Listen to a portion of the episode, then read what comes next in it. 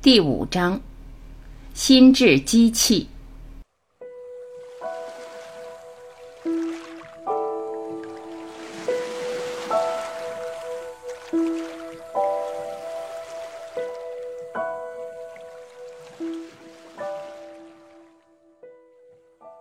如果情绪不存在正面或负面、愉悦或痛苦、有益或有害。好受或难受，那一定有什么创造了这些二元对立的幻想。它就是我所说的心智机器。根据一般意义上的理解，你可能会认为我所说的心智机器等同于潜意识、无意识或小我。从某些角度看，这样理解是准确的；但从另一些角度看，你接下来会知道它们是不一样的。重点。请独立地看待这台我按自己的方式描述的心智机器，不要拿诸如潜意识、无意识、小我等概念与之对比，也不要把这些概念与之拼凑在一起。在这一章，我们来看看什么是心智机器，它是如何运作的，它是如何让正面和负面情绪的幻象看起来如此逼真的。重点，记住。由于无法具体的定义，所以我所说的跟心智机器有关的那些东西，都是某种比喻或模型。虽然它们非常精确和实用，但它们仍只是比喻或模型。如果您想，可以挑这些比喻或模型的毛病，甚至完全否决它们。但如果真出现这种冲动时，我希望你能克制。单就心智机器这一个话题，我就能写一本甚至好几本书。但这里我只简单的说一下：所有的机器，包括电脑，都是按照规则、程序和算法运行的。以谷歌搜索引擎为例，谷歌搜索引擎静静地坐在那儿，被动地等待你去访问它，输入关键字。你输入之后。它监测到你输入的内容，并快速在资料库中展开搜索，运行特定的程序，应用特定的算法，输出搜索结果。输入快速响应，输出闪电般、机械般运作。输出结果的质量取决于数据库的数量和质量、程序运行状况和算法细节。如果你输入的内容谷歌无法识别，它仍然会快速响应并输出结果，但那些结果对你没有帮助。记住这一点，它的重要性待会儿就会体现。谷歌数据库自建立起就一直随着网络世界的壮大而壮大。谷歌会把新信息纳入数据库，并根据程序和算法将其归档分类。谷歌为了提供最准确的搜索结果，不得不频繁地升级程序和算法。心智机器也是这样工作的。自你出生起，心智机器就一直观察着你的生活，然后将观察所得添加到数据库中，建立并存储规则、公式、校检程序和算法。跟谷歌一样，心智机器也是坐在那儿。被动地等待某事物在内在空间或剧情空间出现。当某个事物出现时，心智机器也会像谷歌一样，快速地在数据库中搜索、运行程序、应用算法，然后输出搜索结果，让你意识到：输入快速响应，输出闪电般、机械般运作。然而，通过心智机器检索出来的结果只不过是故事罢了。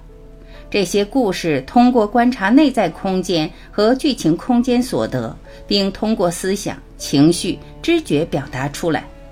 当心智机器观察到内在空间或剧情空间出现的事物时，一个程序开始运行，并试图回答如下三个问题：一、这是什么？二、它意味着什么？三，我该如何反应？为了回答这三个问题，心智机器会像谷歌一样，在数据库中搜索相关项目。如果找到，心智机器会再次像谷歌一样分析并试图得出最佳答案。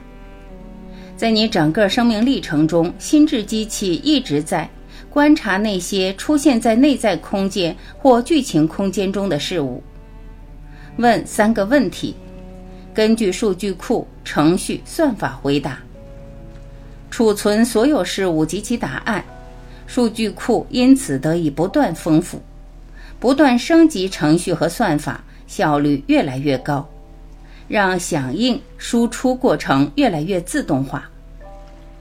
重点：如果你与此书产生共鸣，你可以有机会、有能力减缓内在空间的活动，从而目睹心智机器的运转过程。心智机器要想运转，必须得将所观察到的事物分解成若干部分，用词汇给这些部分贴标签，为这些部分建立故事，将这些部分及与之相关的词汇。故事存储到数据库中。例如，当心智机器在剧情空间中观察到各种物体时，它会把这些物体进行分类并贴上标签。例如，椅子、车子、树、山、人。当心智机器在内在空间观察到各种情绪时，它会把这些情绪进行分类并贴上标签。例如，愤怒、恐惧、沮丧、抑郁。幸福、兴奋、宁静。你在成长的同时，心智机器也在不断学习。心智机器会将观察到的所有事物分出类目，并将这些类目存储在数据库中。当数据库中既有的项目再次出现时，心智机器能瞬间处理完三个问题。反之，像谷歌一样。当心智机器无法识别某一事件时，它的响应速度就会慢很多，输出的结果可能不准确，没有帮助。随着心智机器持续遇到数据库中没有的事物，分类目这一项会一直进行下去。然而，你的生命已经进行到了这里，你的内在空间已经出现了很多种能量的运动方式和频率，它们都已被心智机器记录到了数据库中。因此，当出现某事物时，心智机器问开始第一个问题：“这是什么？”然后瞬间匹配到答案，告诉你相关故事，输出名称。要回答第二个问题：“它意味着什么？”心智机器需要根据记录在数据库中的过往经验，断定它的意义和重要性。当处理对象出现在剧情空间。即对象是人、地点、事件的时候，第二个问题会显得非常复杂；但如果处理对象是内在空间的情绪，这个问题就非常简单了。心智机器只需按照正面、负面、愉悦、痛苦、有益、有害的标准进行判断即可。心智机器除了能瞬间输出情绪的相关称谓，还能瞬间判断正面、负面、愉悦。痛苦、有益、有害。剧情空间出现某事物，升起情绪，这是愤怒，这感觉不好。快速响应，如闪电一样快，如机器一样运作，像谷歌一样，真的如此。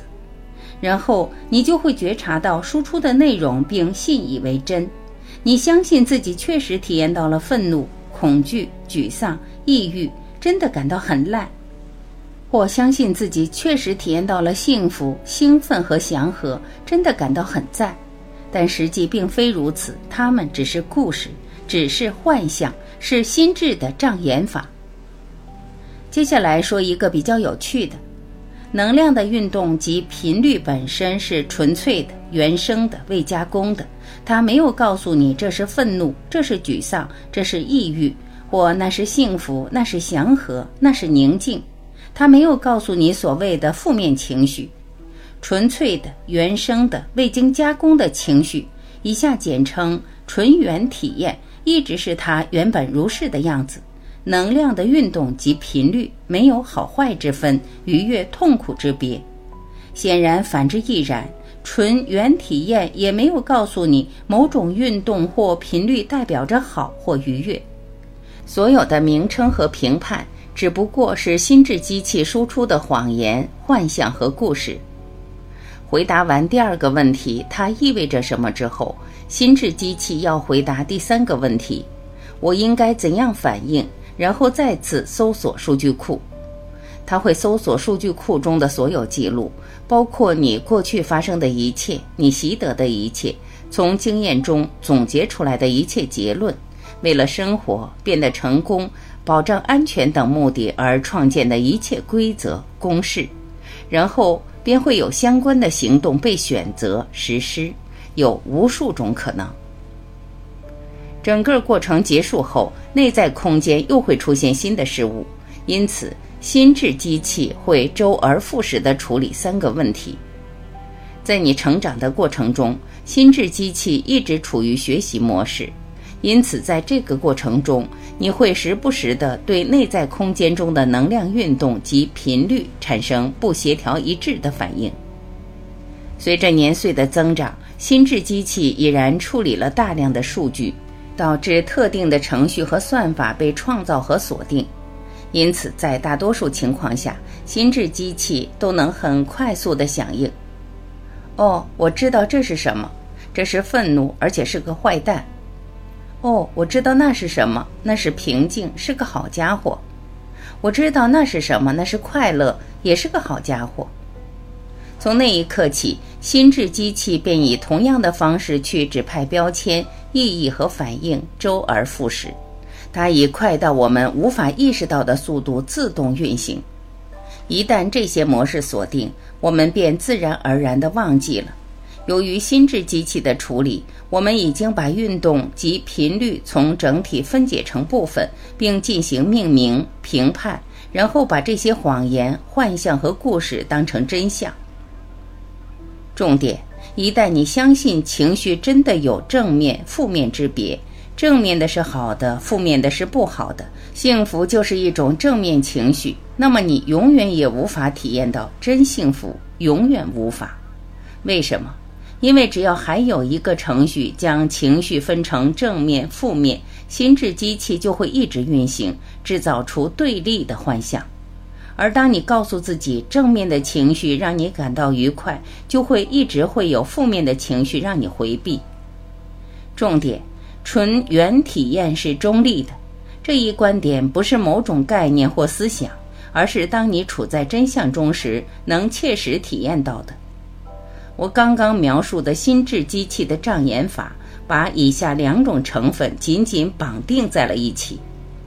成分一。能量的运动及频率本身及纯原体验。成分二：心智机器对纯原体验编造的评判性故事。为了更形象的理解，我用水打一个比方。当你看着海洋、湖泊、溪流和杯子中的水时，你只看到水。然而，从化学的角度，它是 H2O。即水分子由两个氢原子和一个氧原子组成。当这两种元素结合后，它们创造了一种叫水的物质。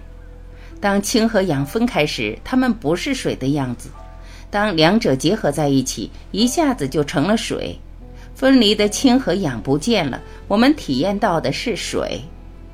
同理，我们的情绪体验始于内在空间的能量运动及频率。是纯粹的、原生的、未加工的纯原体验。把纯原体验比作一个氧分子，把名称和故事比作两个氢分子，然后心智机器拦截了纯原体验，并将其绑定上名称和故事。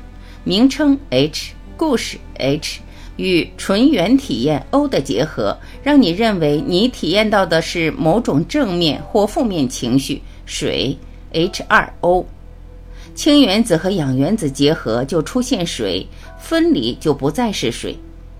同理，如果你将纯原体验从名称和故事中分离出来，或者采用更好的方法，开始就不连接在一起，你就能体验到纯原体验即真幸福。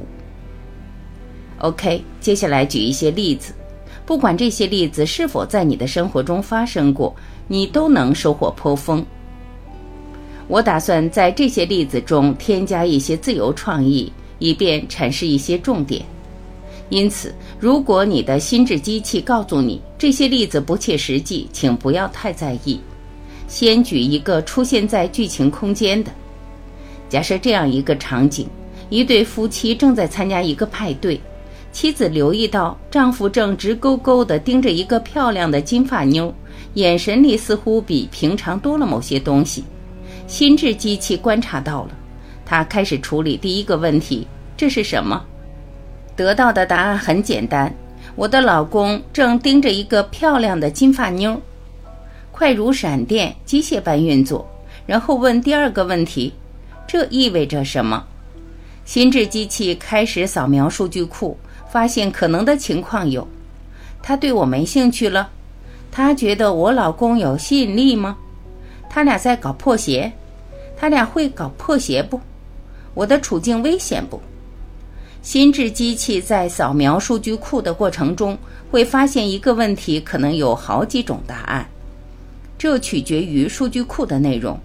而数据库的内容取决于婚姻是否稳定，丈夫的历史是否清白，妻子是否偏向于怀疑丈夫等等。我想你明白了，在心智机器响应后，就会选择指派出相关含义。就上述这个例子，我们姑且选择这个含义吧。我怀疑他俩在搞破鞋。在得到答案的一刹那，情绪能量开始按某种方式运动。并调到某一频率。根据数据库中的类目和内容，这种情绪的能量和频率可能被命名为恐惧、愤怒或吃醋。名称的选取由心智机器的数据、程序和算法决定，即由过去的经历决定。就上述这个例子，我们就暂且选择吃醋吧。吃醋是一种紧张的情绪。出现于你认为自己处于失去伴侣的危机之中时，所以这种情绪的频率偏向于快速、激烈。然后，心智机器会观察到这种紧张的吃醋频率，并做出如下评判：这感觉不好。然后，这个女人就会不假思索地接受吃醋和糟糕的故事，真的相信自己有醋意，真的感觉糟糕。就这样，障眼法。施展完毕，比眨眼还快。至于所指派的意义是否与真实情况相符，那很难说。在这个例子中，伴侣可能有婚外情，也可能没有，甚至压根儿对那位金发女子就没兴趣。他当时只是出神了，但是没有关系了。内在的能量该怎样运动还是怎样运动，还是会被调到特定频率。还是会被贴上标签，还是会被绑上评判，而你还是相信你的情绪就是心智机器所加工出的模样。然而事实却是，这种情绪并不是吃醋，它只是内在空间中的能量运动及频率，只不过被贴上标签罢了。要是没有被绑定上故事，它感受起来就没有好坏之别。他就是他本来如是的样子，无所谓你将他说成糟糕、中性还是愉悦。重点，当你体验真幸福时，所有的能量运动频率在你眼里都是愉悦的、受欢迎的。找到意义和重要性之后，最后的问题，我该作何反应，就会被提出并得以解答，然后通过相关的行动显化在剧情空间。我们再来看另外一个例子。想象一下，你正开着车走在公路上，然后你的心智机器观察到有另一辆车闯过红灯，飞快地向你冲过来。心智机器开始飞快地处理第一个问题，并得出一辆车在闯红灯，然后处理第二个问题，并得出这很危险。意义被指派后，内在空间中的能量。开始按某种特定的方式运动，并调到特定频率。由于这个故事属于紧张型，因为可能死于车祸，因此能量运动的频率是高速而紧张的。然后心智机器觉察到这种频率，并按固定的次序回答三个问题：它是什么？心智机器开始在数据库中搜索相似的项目，并得出结论。这是恐惧，我害怕。它意味着什么？心智机器开始在数据库中搜索相似的项目，并得出结论：恐惧意味着不好、不舒服，我不喜欢。我该作何反应？心智机器开始在数据库中搜索相似的项目，并得出结论：我最好急刹车或转向，保护自己。我还可以举出更多的例子，但我相信你已经明白了。如果你还想看其他一些详细的例子，请访问我的网站。现在来小结一下，你掌握了哪些？一、为了回应剧情空间所出现的事件，内在空间中的能量会按照某种特定的方式运动，并调到特定的频率。二、这就是纯元体验。三、纯元体验从来没有名称。四、纯元体验无所谓正确、错误或不舒服。五、纯元体验就是其本来如是的样子。六、心智机器一直监视着纯元体验。七、心智机器给纯元体验贴标签、编故事、评正负。八、我们把评判性的故事当作真相。重点。所有情绪体验在一开始都是纯粹的、原生的、被加雕饰的，可随即遭到了心智机器的拦截，并被绑定上某种评判性的故事。如果将评判性故事与纯元体验分离，你认为会发生什么？如果心智机器停止拦截，你认为会发生什么？如果纯元体验一开始就没有被绑定上标签或评判，你认为会发生什么？当剧情空间出现某事件时，情绪能量还是有各种各样的运动方式，还是有各种各样的频率。你会觉察到所有运动方式和频率，你会欢迎所有，你会感激所有，不加名称，没有标签，不予评判，只有纯元体验本身。即真幸福，你会体验到所有的运动方式和频率，但你的脑海里不会出现名称、标签或评判，只有纯元体验。重点，这就是我和世界上其他很多人此时此刻正在体验的。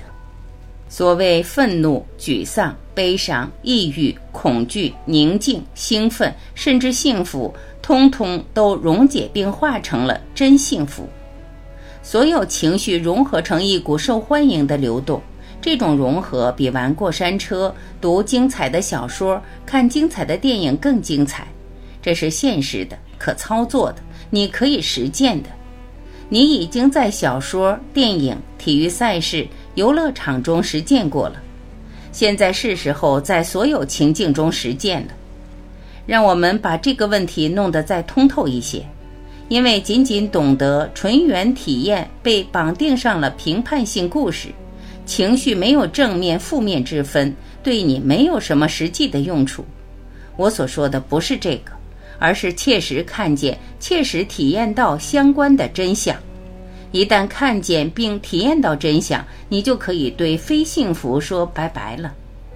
一旦看见并体验到真相，你就可以对踩着转轮的仓鼠和追着机械兔的狗狗说：“游戏结束了。”如果真幸福的秘诀就是不加评判的体验纯元体验，那么我估计大家会拼死拼命地问我这样一个问题：怎么操作？翻页。